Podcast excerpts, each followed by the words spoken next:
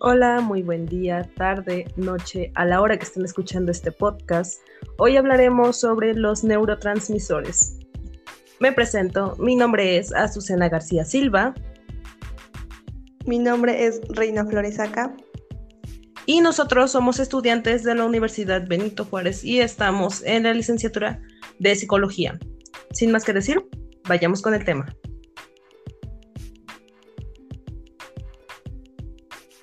Y bueno, para comenzar, vamos a aclarar primero qué son los neurotransmisores. Y tenemos que los neurotransmisores son las sustancias químicas que se encargan de la transmisión de las señales desde que una neurona, desde una neurona hasta las siguientes a través de la sinapsis. Estas son producidas y liberadas en el sistema nervioso para que cumpla funciones en la transmisión de la información que se envía de una neurona a otra para luego finalizar en un órgano o estructura que cumpla con la función establecida, es decir, interviene en la transmisión de información motora, sensitiva y cognitiva.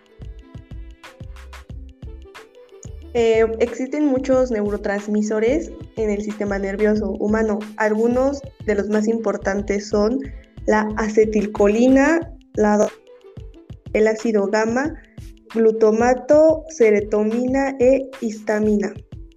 Es un exceso o una disminución de neurotransmisores que puede ocasionar problemas en el funcionamiento del cerebro, puede provocar depresión, ansiedad, demencia e insomnio. Ok, y para comenzar vamos a decir dos transmisores, los neurotransmisores, los cuales se nos hicieron más importantes dentro de este tema. En primer lugar tenemos la dopamina, la cual nos dice que es conocida como el neurotransmisor del bienestar y es uno de los más importantes en el sistema nervioso central. Esta se relaciona con la recompensa, motivación, coordinación de movimientos corporales, atención, aprendizaje y las adicciones. Un ejemplo de esto puede ser las drogas. Esto hace que aumenten los niveles. Ahora, ¿Qué provocan los si esto llega a tener unos altos niveles de dopamina. Esto hace que los lóbulos frontales se relacionen con la esquizofrenia, las manías o alucinaciones. En el caso de que estén muy bajos, en los arcos motores son responsables de la enfermedad del Parkinson.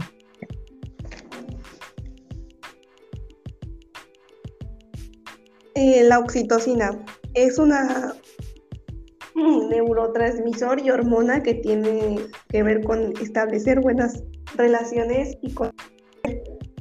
Eh, la oxitocina es una hormona producida por hipnosis, la cual puede provocar contracciones uterinas y estimular la subida de la leche.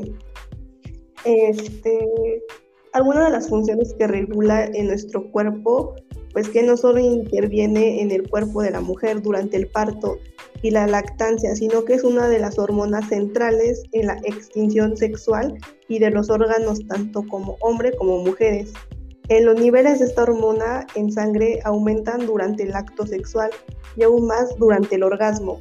En los niveles anónimales que pueden ocasionar son los efectos positivos de la oxitocina que están siendo investigados desde hace años en tratamiento de fobias sociales, así como para el tratamiento de trastornos esquizofrénicos o del aspecto autista.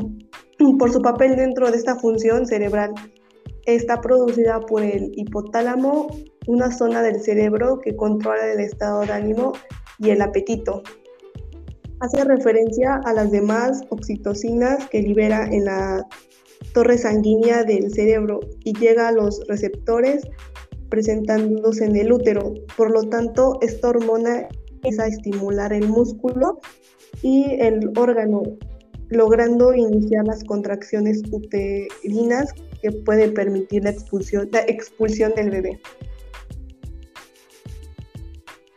Ok, con esta información podemos llegar a una conclusión de que los neurotransmisores llegan a tener una función básica e importante en el cuerpo humano ya que cada una tiene una función. En el caso de nosotros fue la dopamina y la oxitocina. Como bien lo mencionó nuestra compañera, la oxitocina tiene una función importante en el parto o en otras acciones.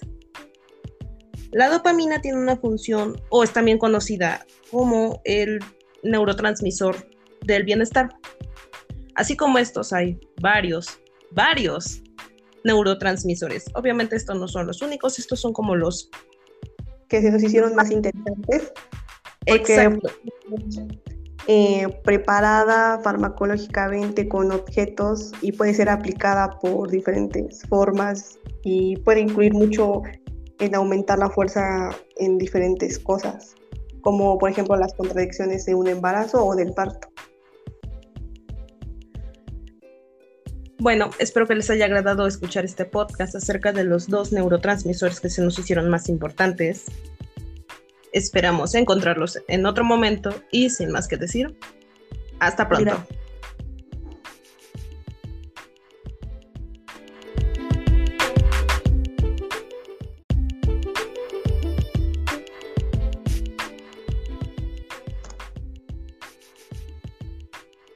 Hola, muy buen día, tarde, noche, a la hora que estén escuchando este podcast. Hoy hablaremos sobre los neurotransmisores. Me presento, mi nombre es Azucena García Silva. Mi nombre es Reina Floresaca.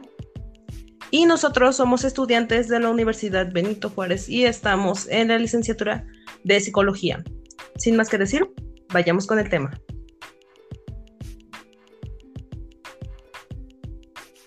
Y bueno, para comenzar, vamos a aclarar primero qué son los neurotransmisores. Y tenemos que los neurotransmisores son las sustancias químicas que se encargan de la transmisión de las señales desde que una neurona, desde una neurona hasta las siguientes a través de la sinapsis. Estas son producidas y liberadas en el sistema nervioso para que cumpla funciones en la transmisión de la información que se envía de una neurona a otra, para luego finalizar en un órgano o estructura que cumpla con la función establecida, es decir, Interviene en la transmisión de información motora, sensitiva y cognitiva. Eh, existen muchos neurotransmisores en el sistema nervioso humano. Algunos de los más importantes son la acetilcolina, el ácido gamma, glutamato, serotonina e histamina.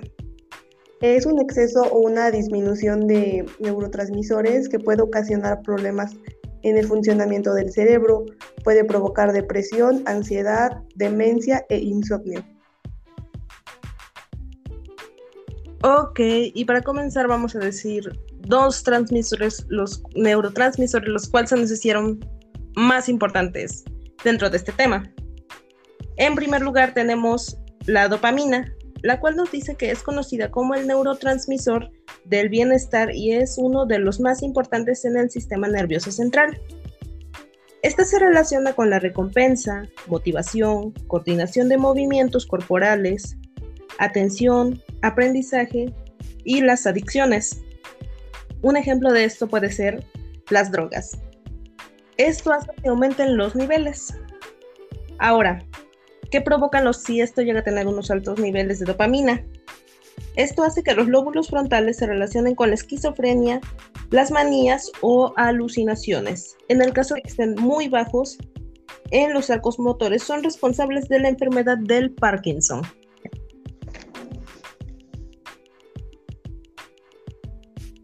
Eh, la oxitocina es una neurotransmisor y hormona que tiene que ver con establecer buenas relaciones y con...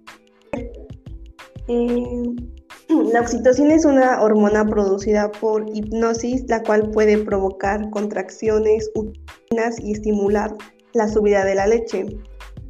Este, algunas de las funciones que regula en nuestro cuerpo, pues que no solo interviene en el cuerpo de la mujer durante el parto, y la lactancia, sino que es una de las hormonas centrales en la extinción sexual y de los órganos tanto como hombre como mujeres. En los niveles de esta hormona en sangre aumentan durante el acto sexual y aún más durante el orgasmo.